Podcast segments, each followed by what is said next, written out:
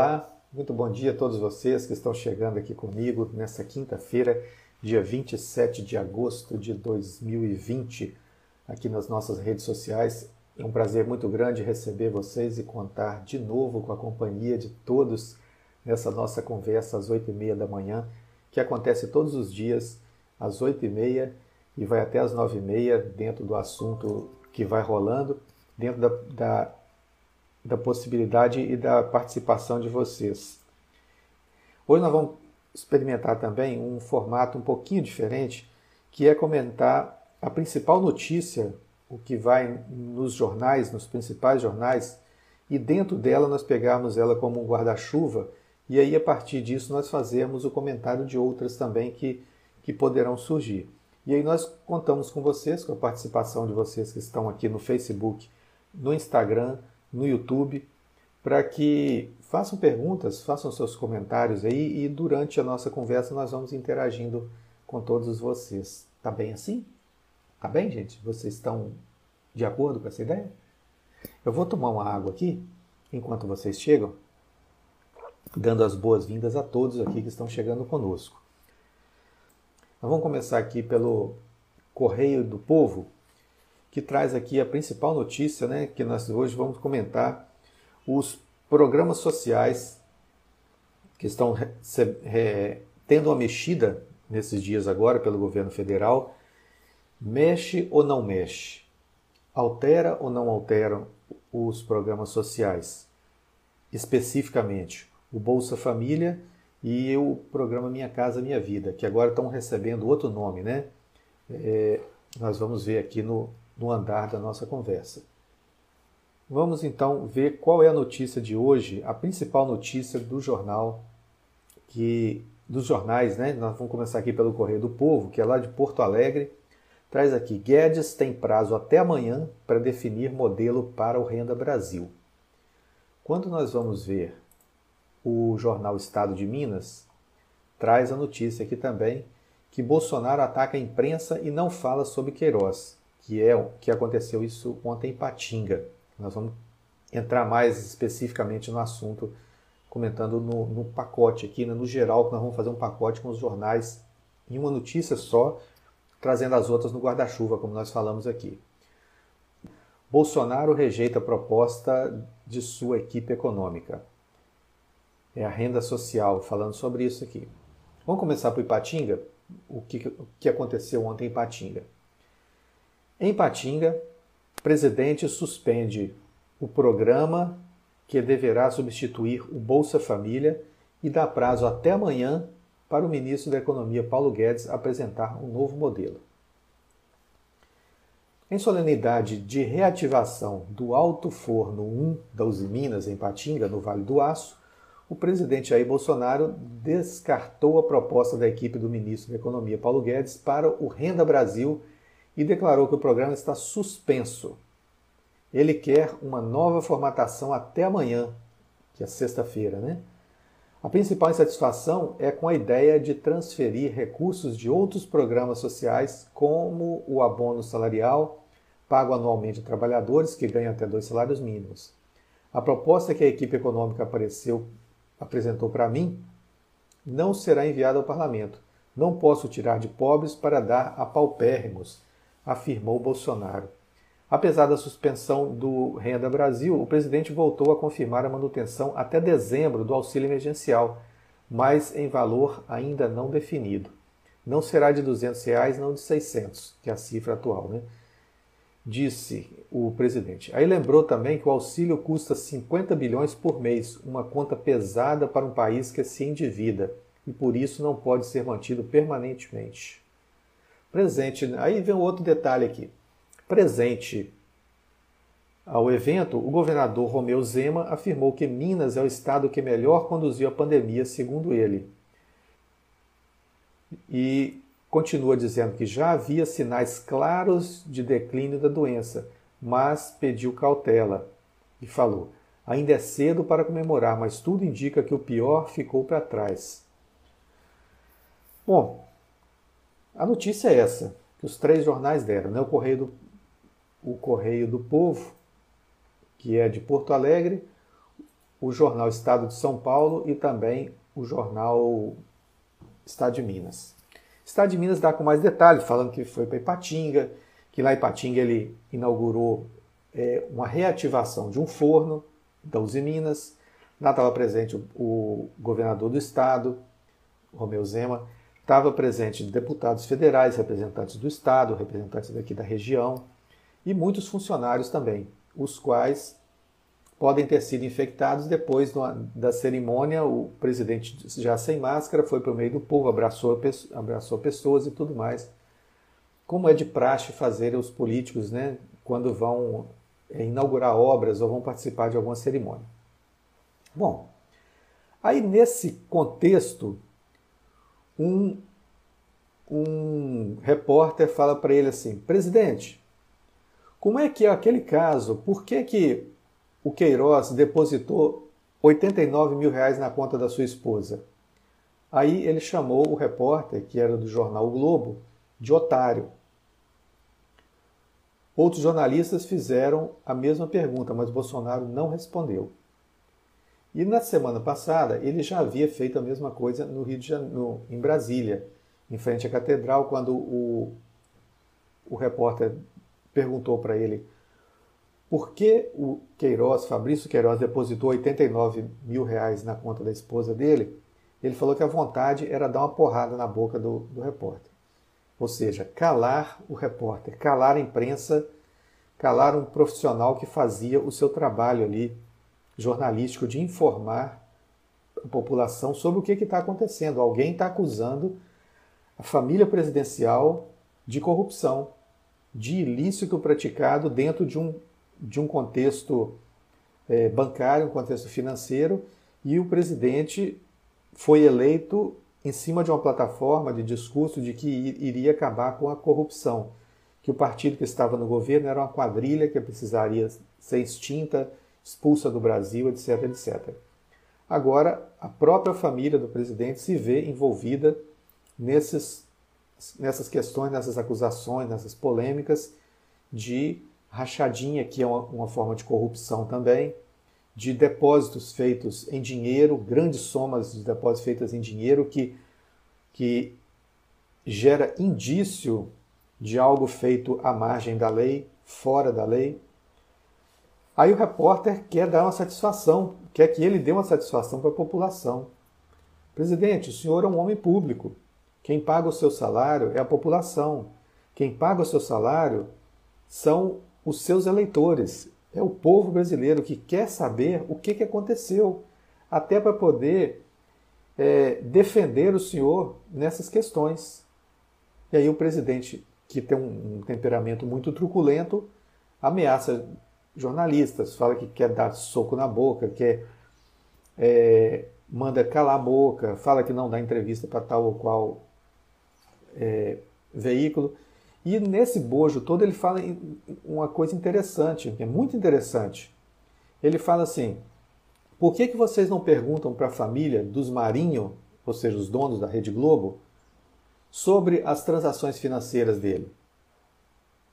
Aí a gente se põe a pensar aqui: o presidente da República falando algo dessa natureza não demonstra uma, gravidade muito grande nesse, sobre esse assunto?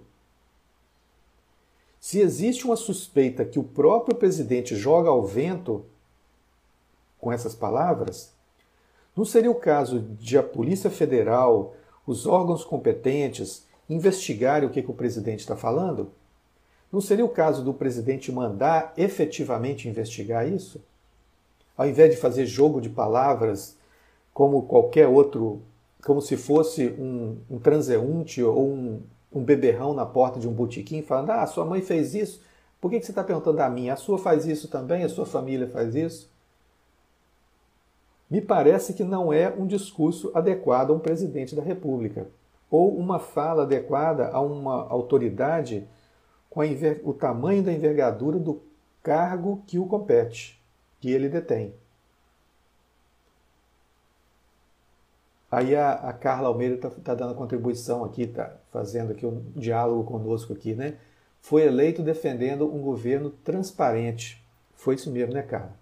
Todos os políticos se elegem dessa forma, é, prometendo gestões, é, vigilância, elaboração de leis, defesa de, de direitos, ser contra a corrupção.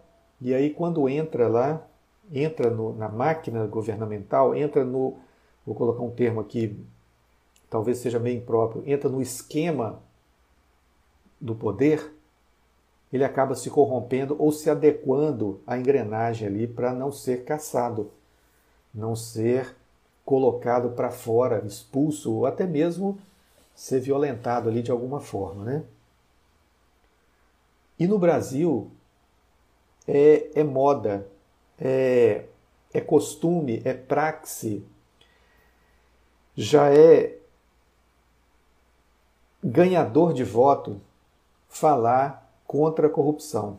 Eu vou acabar com a corrupção. Vejamos o seu Fernando Collor de Mello, o ex-presidente, caçado, empichado. Ele também foi eleito, com a ajuda da Rede Globo de televisão, com a imprensa daquela época, no, numa plataforma de caçador de marajás. Então, o que o elegeu foi que ele faria uma uma limpeza no, no governo, na política, porque as, os políticos, os funcionários públicos iam para suas repartições, botavam o paletó no encosto das cadeiras e saíam para outros lugares para atender interesses pessoais. E ele falou: Eu vou acabar com tudo isso. E quando entrou, mostrou-se também envolvido com a corrupção que havia no governo, e aí foi contra interesses também econômicos que o elegeu. E aí ele é, que o elegeram, e aí ele foi caçado também. Nessa mesma esteira, outros presidentes foram eleitos falando contra a corrupção, falando contra Caixa 2, falando contra improbidade administrativa, contra pedalada, contra isso, contra aquilo, contra o partido, que é uma quadrilha de, de que está dentro do governo, se apossou do poder, e caminha agora dando os mesmos indícios, dando a mesma munição para a imprensa, para os críticos, para a opinião pública, para questioná-los. Então, cabe ainda, permanece essa, essa pergunta e vai ecoar ainda e precisa ser respondida. Essa pergunta precisa ser respondida. Por que o assessor do presidente ou do filho do presidente na Assembleia Legislativa do Rio de Janeiro depositou dinheiro com tanta frequência na conta da hoje primeira-dama do, do governo brasileiro. Essa, essa resposta precisa ser dada à população. Não é uma questão de ideologia partidária, é uma questão de cidadania, é uma questão de democracia. Em outras democracias, assim ditas maduras, casos como esse que acontece com o presidente atual do Brasil já teriam virado escândalos internacionais, tido adesão de órgãos da imprensa, órgãos do judiciário, órgãos de investigação e já teria sido tomado, tomadas providências pelo parlamento. E o que não está sendo visto acontecendo no Brasil. O presidente vira as costas, hostiliza os repórteres e não dá solução para os casos que envolvem a ele mesmo ou a sua família. E aí ontem ele estava em Patinga, continuando, né? É, é, é o, nosso tema de hoje é esse: os programas sociais que envolvem tudo isso. Isso que nós, estamos, que nós estamos falando aqui envolve a popularidade do presidente. E a popularidade dele quer dizer aceitação do público, aceitação da opinião pública, é, aumento ou diminuição da sua imagem perante as pesquisas, visando a eleição ou a reeleição de 2022, que ele já está francamente em campanha para ela. Ele diz que não, não vou, ser, não vou ser candidato, se o Brasil quiser eu vou ser candidato, mas ele já está efetivamente em campanha. Só não pode falar isso porque não está em época, e ele não pode, como presidente, é, é contra a ética, ele pode até ser punido por isso criminalizado, né? porque não pode fazer esse tipo de coisa. Mas, para um bom entendedor, meia palavra É meia palavra mesmo. Vou mudar aqui o ditado. Se ele é bom entendedor, ele sabe que é meia palavra, mas sabe também que basta, né?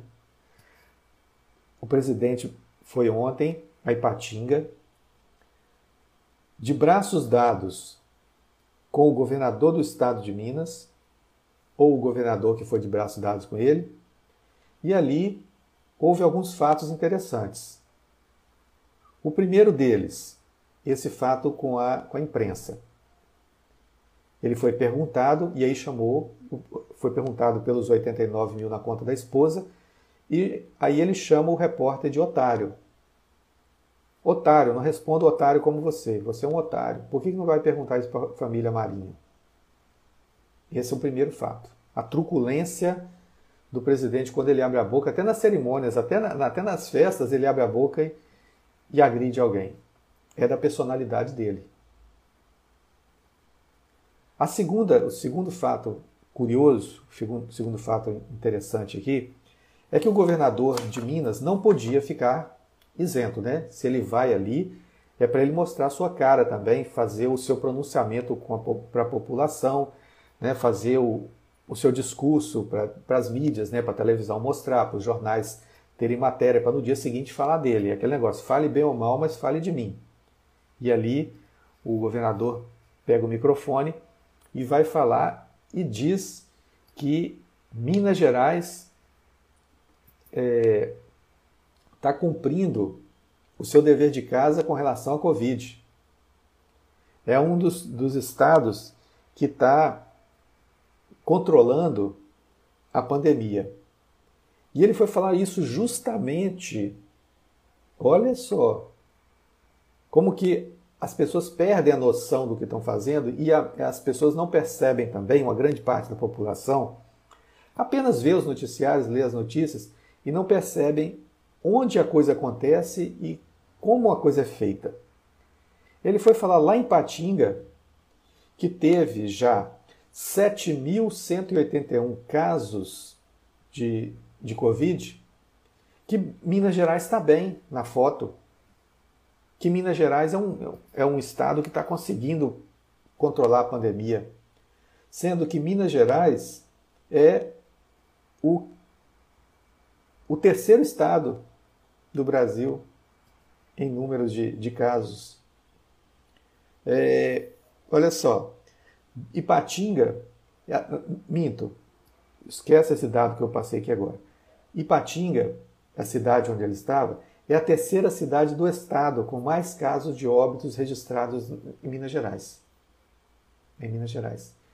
E o, e o governador do estado vai justamente lá na, cidade de Ipatinga falar isso para as pessoas, sem perceber que é um desrespeito que ele está cometendo com aquela população. Falando que Minas Gerais está muito bem, que Minas Gerais né, está é, está reagindo bem. Vamos ver aqui a notícia. Quer ver?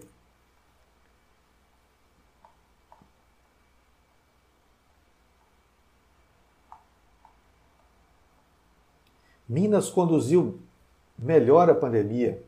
O governador fala: somos o estado que tem a menor taxa de óbitos da pandemia no Brasil. Menor taxa. Conseguimos isso muito devido à nossa forma de ser. Mineiro é criterioso e com certeza fez o distanciamento, tomou as medidas necessárias. Olha só. O governador do estado fazer uma declaração dessa e ele sabe que isso não é realidade. Durante a solenidade de reinauguração do Alto Forno de Minas, em Patim, governador, governador Romeu Zema destacou a atuação do Estado e prefeituras contra a doença e isso não é verdade. Destacou pela ótica dele, pela ótica das pessoas que morreram, não foi isso que aconteceu. Com certeza, vai perguntar para as famílias que, que tiveram pessoas mortas nessa pandemia e ver o que, que elas vão falar. Elas vão dizer que não tinha leito, não tinha isolamento social, não tinha respirador, Tentaram enfiar cloroquina goela abaixo de quem não queria.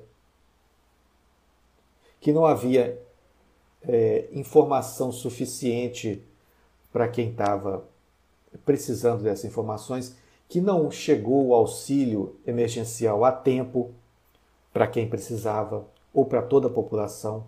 Isso não aconteceu. Aí o governador vai para o microfone e fala que somos o estado que tem a menor taxa de óbito na pandemia no Brasil.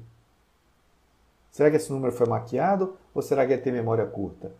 Ou será que esse é o novo, como diz a, a Carla que está nos lembrando, o novo fazendo a velha política? De enganar pessoas, de continuar falando inverdades. Lembrando que este governador, este cidadão brasileiro que está aí de primeira viagem, que é um empresário, foi eleito assim surpreendentemente nessa leva de hostilização ao Partido dos Trabalhadores, às esquerdas no Brasil, ele foi eleito surpreendentemente, com certa facilidade, depois de declarar. Vou lembrar para vocês aqui as declarações que ele fez, para vocês perceberem, para vocês lembrarem a linha de, de governo que é desse governo atual. Ele falou que tem que levar empresas, indústrias, para o Vale do Jequitinhonha. Aí as pessoas pensam, nossa, que legal, hein? Vai promover ah, o desenvolvimento do Vale do Jequitinhonha, que tem muito desemprego, muita miséria lá, muita fome, muita, muita seca. Só que ele, ele argumentou pelo seguinte, lá as pessoas ganham micharia por mês. Então qualquer salário de 400 reais vai surtir um efeito magnífico para eles lá. Palavras minhas, mas o teor era esse. Qualquer salário de 400 reais vai ser suficiente para aquelas pessoas. Isso se chama, gente, exploração de pessoas. Trabalho escravo. Se chama perda de direitos sociais, perda de direitos trabalhistas. É isso que se chama. Porque se vai pagar 400 reais, está abaixo da metade do salário mínimo oficial do Brasil. Por que, que essas pessoas têm que ganhar menos? Porque elas são pobres? Porque elas estão passando por dificuldade? Muito pelo contrário, se elas estão passando dificuldade, justamente elas têm então que ser mais bem pagas. Imagina se fomentando essas empresas, essas indústrias a irem para lá, na época, né, que era, era uma promessa que nunca aconteceu. Já são dois anos aí de governo e nunca aconteceu. Se nessa época já tivesse tomado as medidas necessárias e tivesse pago os salários de, de direito das pessoas, ou seja, o salário mínimo, em torno de mil reais, como que teria duplicado então a melhoria de vida dessas pessoas que poderiam sobreviver com 400 reais? Aí é a falsa sensação da melhoria. Entra nesse caso também que nós estamos discutindo aqui hoje, são os programas sociais. O presidente da República, quando surgiu a necessidade urgente de se dar dinheiro, se dar dinheiro não, de se liberar verba federal, é diferente de dar dinheiro, tá? Dar dinheiro é indigno. Eu vou te dar dinheiro, você esmola. E o povo brasileiro não precisa de esmola. É diferente de liberar verba que é do povo para o povo recursos do povo para o povo. Isso sim é promover cidadania. É promover direitos que o cidadão tem ao pagar seus impostos que estão embutidos em todos os produtos, todas as vendas, todos os serviços, todos os produtos industrializados, transporte, tudo isso paga imposto. E quem compra qualquer coisa no Brasil paga imposto. Então, esse dinheiro de imposto é que deveria ter sido é, imediatamente liberado para a população para sobreviver. Só que esse dinheiro demorou, demorou muito, porque as negociações políticas precisavam ser feitas para se liberar isso. Aquele toma lá da cá que o presidente falou que não ia fazer quando, quando ele era candidato, ele falava que não ia fazer. Acabou com essa. Esse, no meu governo não vai ter essa coisa de toma lá da cá que outros faziam. E também não é verdade, a gente vê isso acontecendo. Toda semana tem sido feitas negociações com o Centrão, com outros partidos, com partidos aliados, dando cargos, tirando esse daqui, botando outro no lugar, liberando verbas para governadores, para prefeitos. Essa negociação, esse toma lá da cá, continua sendo feito. E aí, no momento de liberar essas verbas, que são direitos da população, para ajudá-la a se manter e, com isso, gerar novamente renda com consumo, com é, melhorias nas suas vidas e até mesmo com desoneração, porque não vai ficar doente, dos hospitais e do SUS, os governadores, os políticos, o presidente não cumprem com a promessa. E aí ontem, a Carla está falando aqui, que dar, dar dinheiro é depositar 89 mil na conta de alguém sem explicação do porquê. Exatamente, Carla. Obrigado por essa ajuda. Dar dinheiro é isso. É botar dinheiro sem dizer onde, de onde que ele veio e para que, que ele está indo. Isso é dar dinheiro. Agora, liberar verba, ou que seja mesmo liberar dinheiro para fundos sociais, para programas sociais, isso é cumprir com obrigações, isso é fazer administração pública, isso é gestão pública. Então é disso que a gente está falando aqui. Ontem, aí vamos entrar no ontem, nesse no que está acontecendo. O presidente voltou a entrar em, em discussão com o ministro Paulo Guedes.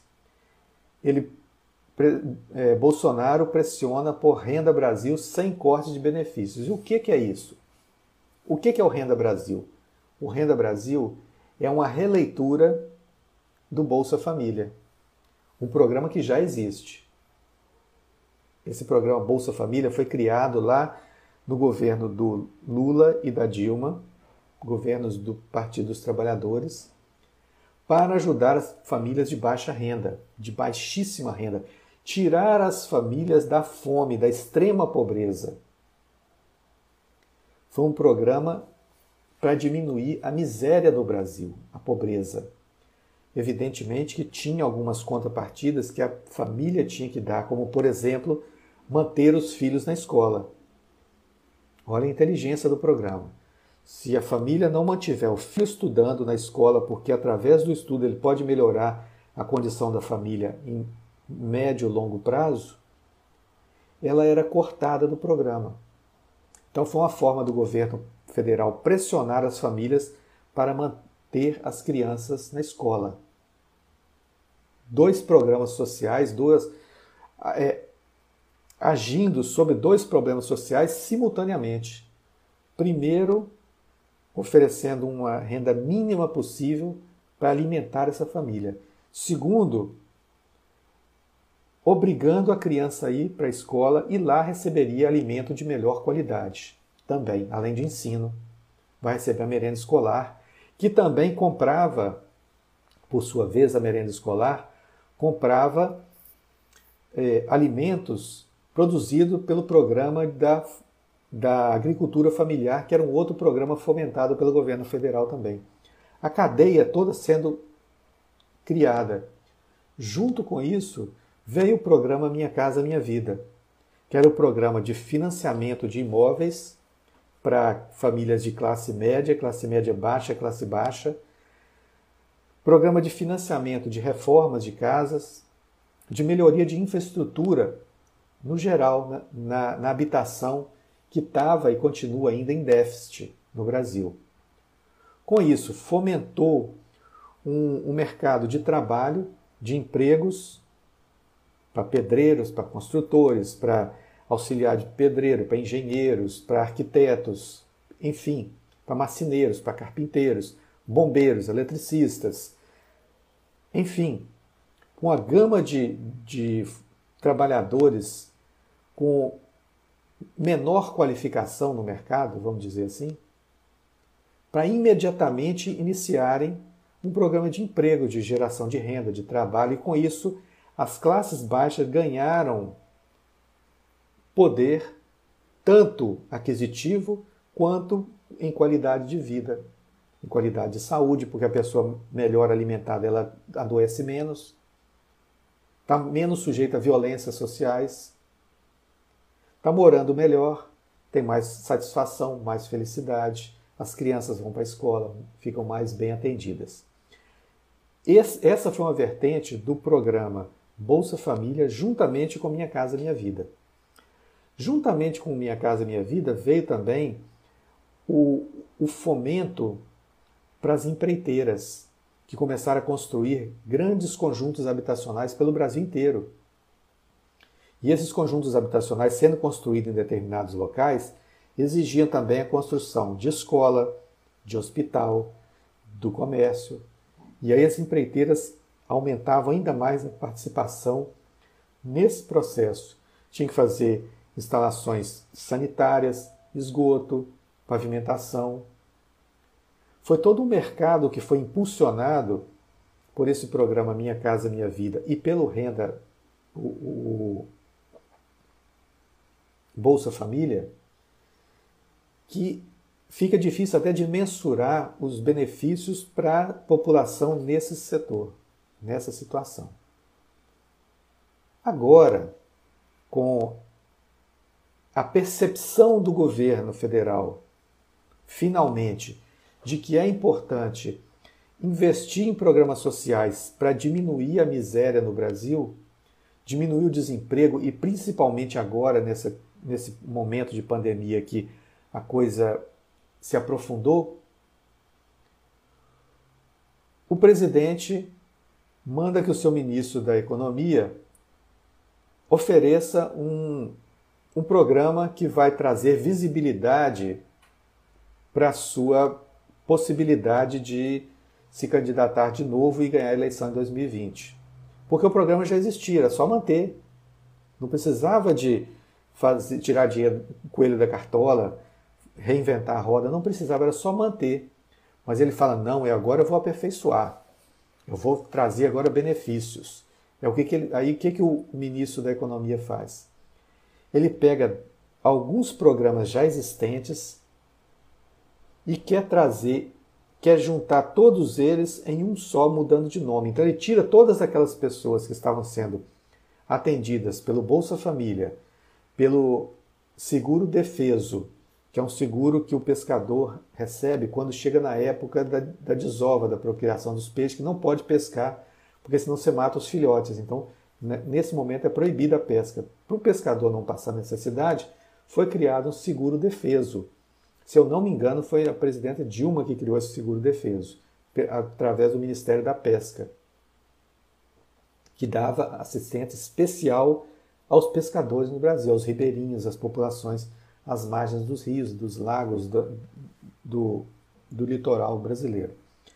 E aí, nesse caso, é, a proposta do ministro é retirar esse seguro defeso, é, o salário família, que é um outro salário também para a população de baixa renda, e juntar isso tudo aí num programa chamado Renda Brasil.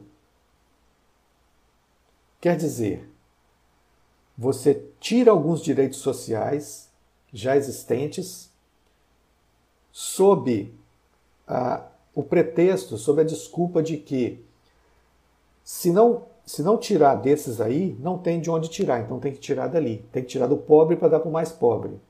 É o que ele está dizendo aqui.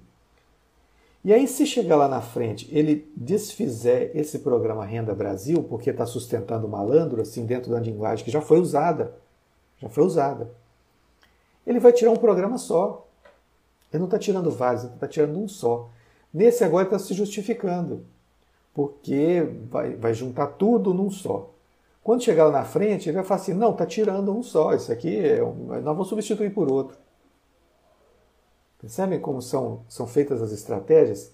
E aí ele fala: mas aí tem agora esse, esse benefício aí do, da pandemia, como é que vai fazer isso? Nós não temos dinheiro para poder pagar 600 reais aí ou algo parecido vai ter que tirar dinheiro de outro lugar. Nós só podemos pagar 247 reais. Aí o presidente fala assim, não, nós vamos pagar tem que pagar 200. Lembrando que o presidente da República queria que fosse 200 reais esse auxílio. E aí alguns partidos da oposição entraram contra e aí foi aprovado os 600 reais. Agora querem manter os 600 reais. O presidente em campanha quer manter os 600 reais. Chega o ministro da Economia e fala, não, esse, esse dinheiro aí não tem para poder dar, não. Se quiser dar, aí vem a chantagem. A chantagem que sempre é feita para convencer a opinião pública que o melhor está sendo feito, quando nem sempre é verdade.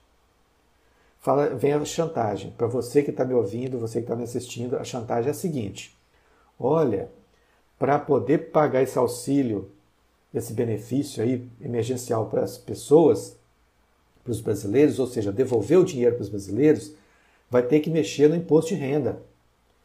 Você que tem filho na escola, você que faz tratamento dentário, você que faz consulta médica, você que faz cirurgia, você que tem fisioterapia, tem várias terapias aí que recebe, tem dentista que recebe o, o recibo desses profissionais e abate isso no imposto de renda, nós vamos ter que cortar isso porque esse abatimento não vai poder mais ser feito, porque nós vamos precisar desse dinheiro para poder pagar agora o Renda Brasil, pagar o auxílio emergencial, para pagar a Casa Verde Amarela, que agora é o nome que quer se dar a minha, ao programa Minha Casa Minha Vida. Aí eu pergunto para vocês, eu vou fazer um, aqui um, uma pergunta hilária. É, a Denise está falando aqui, está fazendo uma correção. O seguro defeso foi criado em 1991 pelo Fernando Collor de Mello. Ótimo, obrigado aí, Denise, pela ajuda aí, que eu me enganei aqui, que eu falei que foi a presidente Dilma. É isso mesmo, tá? Essa interação aqui a gente vai fazendo. É... Dar então os méritos para Fernando Collor de Mello, que fez boas coisas também. Tá? Essa questão do cheque nominal, por exemplo, foi ele que obrigou, esse foi projeto dele que, inclusive, permitiu que se identificasse aquele cheque de 24 mil reais colocado pelo Queiroz na conta da, da, da primeira dama aí, né? Então esse, essa, esse dinheiro agora vivo que roda por aí pelo, pelos bancos, pelas contas, ele rola em espécie por causa disso, porque para depositar cheque em conta, obrigatoriamente tem que ter ali, tem que ser nominal. Então a Denise está fazendo uma boa lembrança aqui do mérito do, do Fernando Collor de Mello. Aí eu vou fazer uma pergunta para vocês aqui. Na Casa Verde Amarela, que é o programa que está sendo. Tá querendo, é o nome que está se querendo trocar né, do programa é, Minha Casa Minha Vida, que já vem acontecendo há muitos anos aí. Você pintaria sua casa de verde e amarelo? Você pintaria? Você pintaria sua casa de verde? Pintaria sua casa de amarelo? Nada contra as cores, tá? Mas é um, é um, é um termo, é um, é um, um programa que quando fala minha, a, pelo menos para mim, quando fala assim, é, casa verde e amarela, e você imagina uma casa pintada de verde e amarelo, você pensa assim, aí, aí tem ideologia. Imagina se o, o outro partido que estava no governo, que usa a cor vermelha, pintasse, falasse assim, esse é, agora nós vamos criar o programa Casa Vermelha. Olha o escândalo que ia ser. Ah, não, Vinícius, mas verde e amarelo é são as cores do Brasil. Cores polarizadas, né? Agora vira, virou verde amarelo contra o vermelho no Brasil. Essa polêmica que surgiu aí. É um, é um, é um discurso subjetivo que vem no bojo do patriotismo, vem no discurso de demonização do que é de esquerda, do que é vermelho, de que é outra cor, que o Brasil não vai ser vermelho, nunca vai ser vermelho. E, no entanto, o governo pinta o Brasil das cores da bandeira norte-americana em algumas situações. Isso tudo, gente, isso tudo que nós estamos falando aqui, está no bojo, está debaixo desse guarda-chuva dos programas sociais, que é o nosso tema central de hoje aqui que nós estamos discutindo. Nós estamos fazendo esses vieses todos, fazendo essas, essas é, divagações aqui em torno de diversos pontos desse assunto, porque tudo isso envolve, envolve o investimento do governo, ou seja, governança, gestão que precisa ser feito por pessoas e essas pessoas são eleitas para fazerem na fazerem nos governança e gestão. E é nesse ponto que nós chamamos a atenção para a governança que não está existindo ou está existindo atendendo a outros interesses que não são interesses da população. Os programas sociais, eles são feitos para assistir a população nas suas deficiências, utilizando o dinheiro dessa mesma população. Existem aqueles que falam, mas tá, é, são os ricos que têm que sustentar os malandros? Não é por aí essa a discussão. Essa discussão, a discussão rasa, uma discussão de pessoas tolas, pessoas ingênuas que vão na, na conversa desses discursos.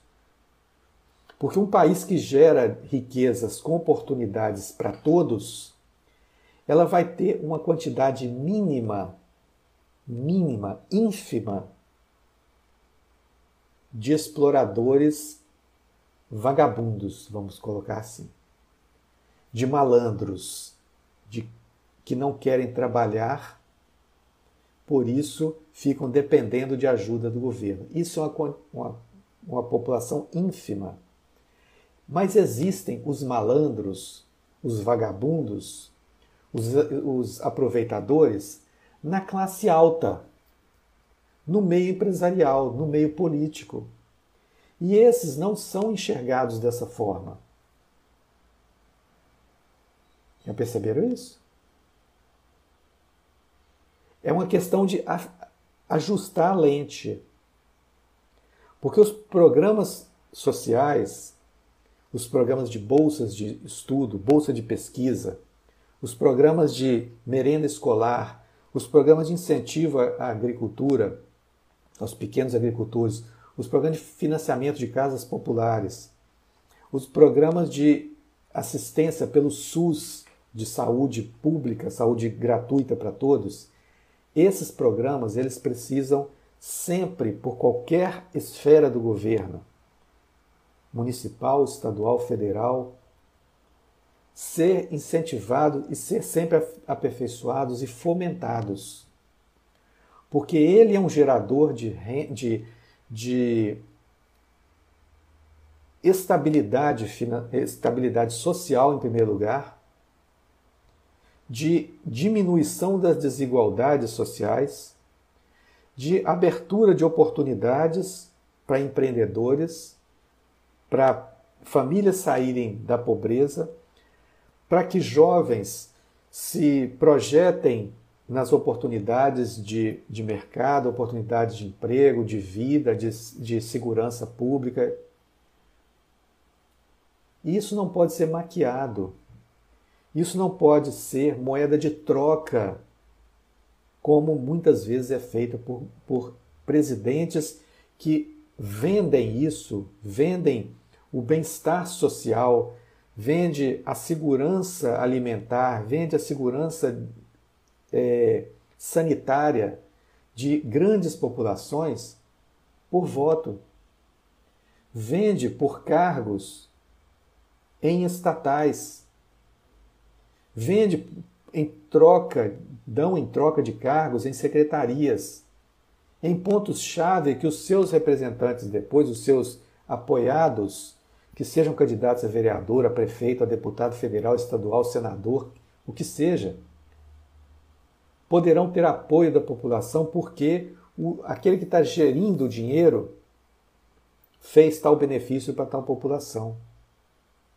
A gente vê muito comumente acontecendo os aqueles que são senadores, são deputados, depois que fazem o seu nome, a sua imagem é, vamos usar um termo, faz a sua cama com dinheiro público, oferecendo migalhas, oferecendo esmolas para a população, quando deveriam estar mostrando para elas que elas têm direitos, têm conquistas e essas conquistas precisam ser protegidas, defendidas e, e zeladas e incentivadas, serem depois voltarem como candidatos a a prefeitos das suas regiões, das suas casas, das suas cidades.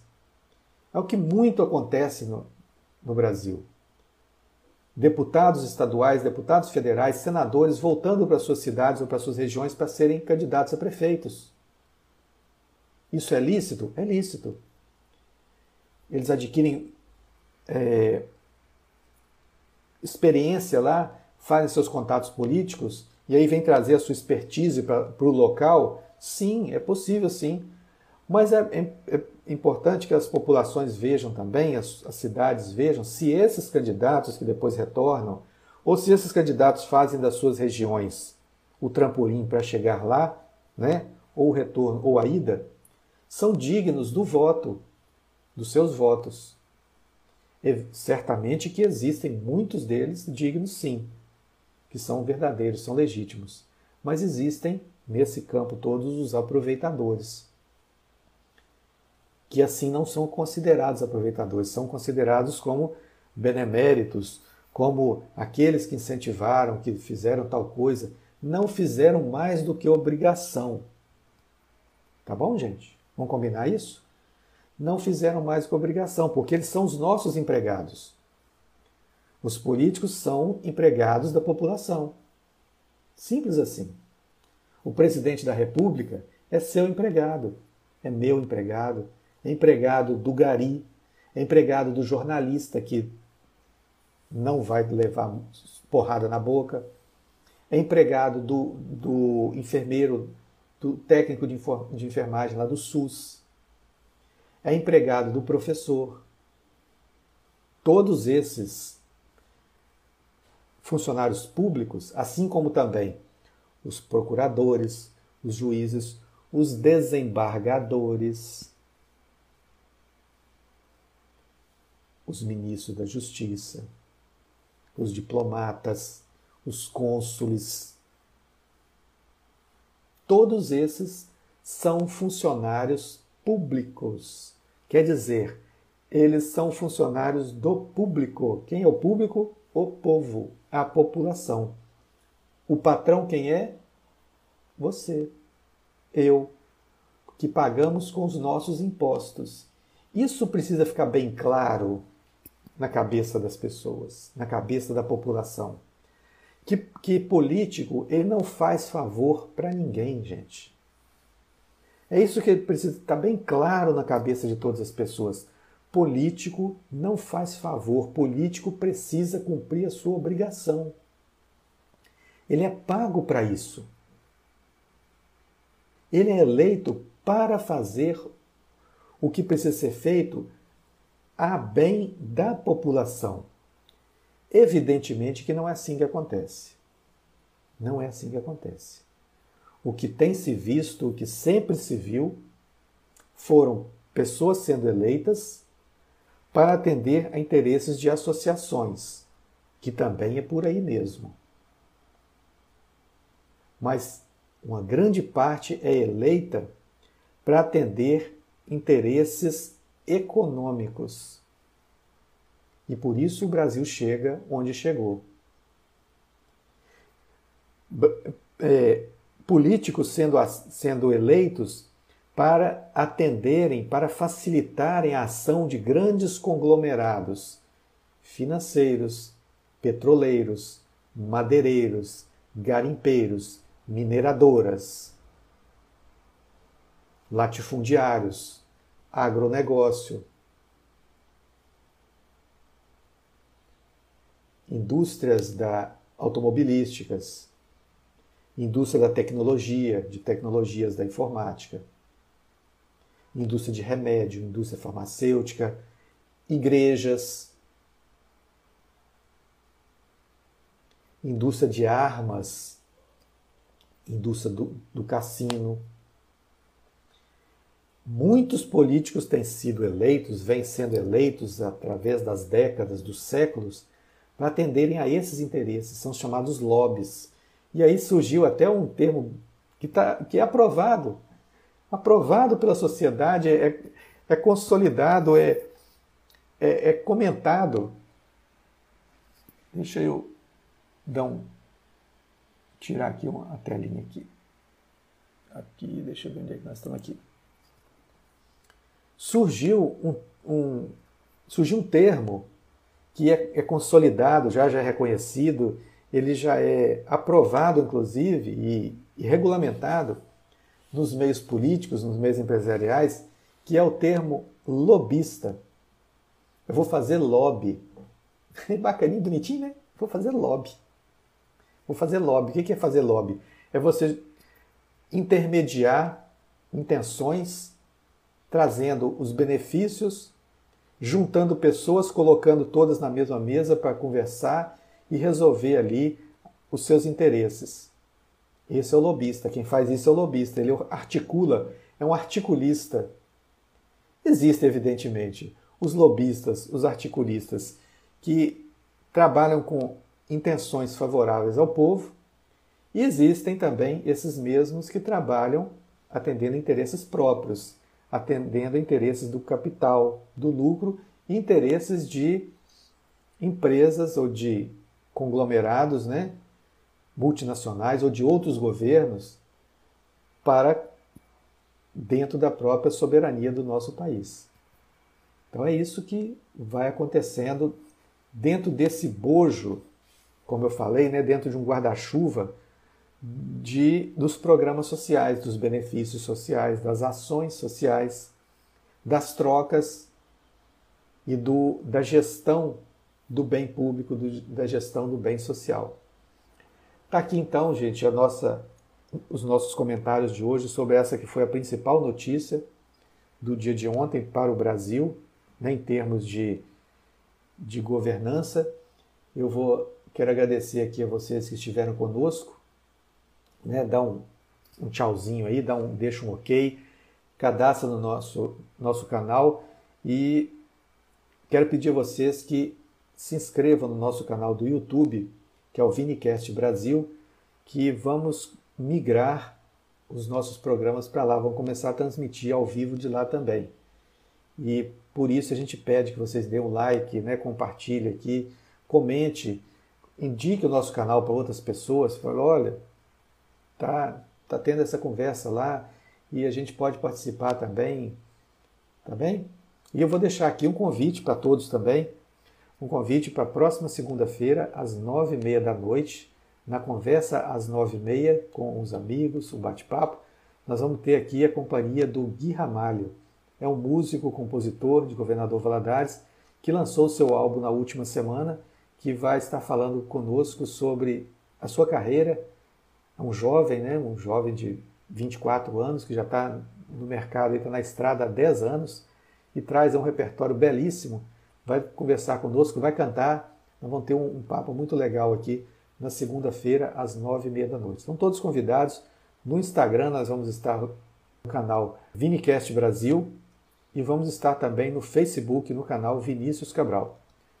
É, vamos fazendo a nossa parte de cidadãos aí, procurando a paz, harmonia, mas não deixando de conversar sobre isso conversar sobre os direitos e deveres dos cidadãos. Um bom dia a todos, até amanhã, se Deus assim nos permitir. Obrigado pela companhia.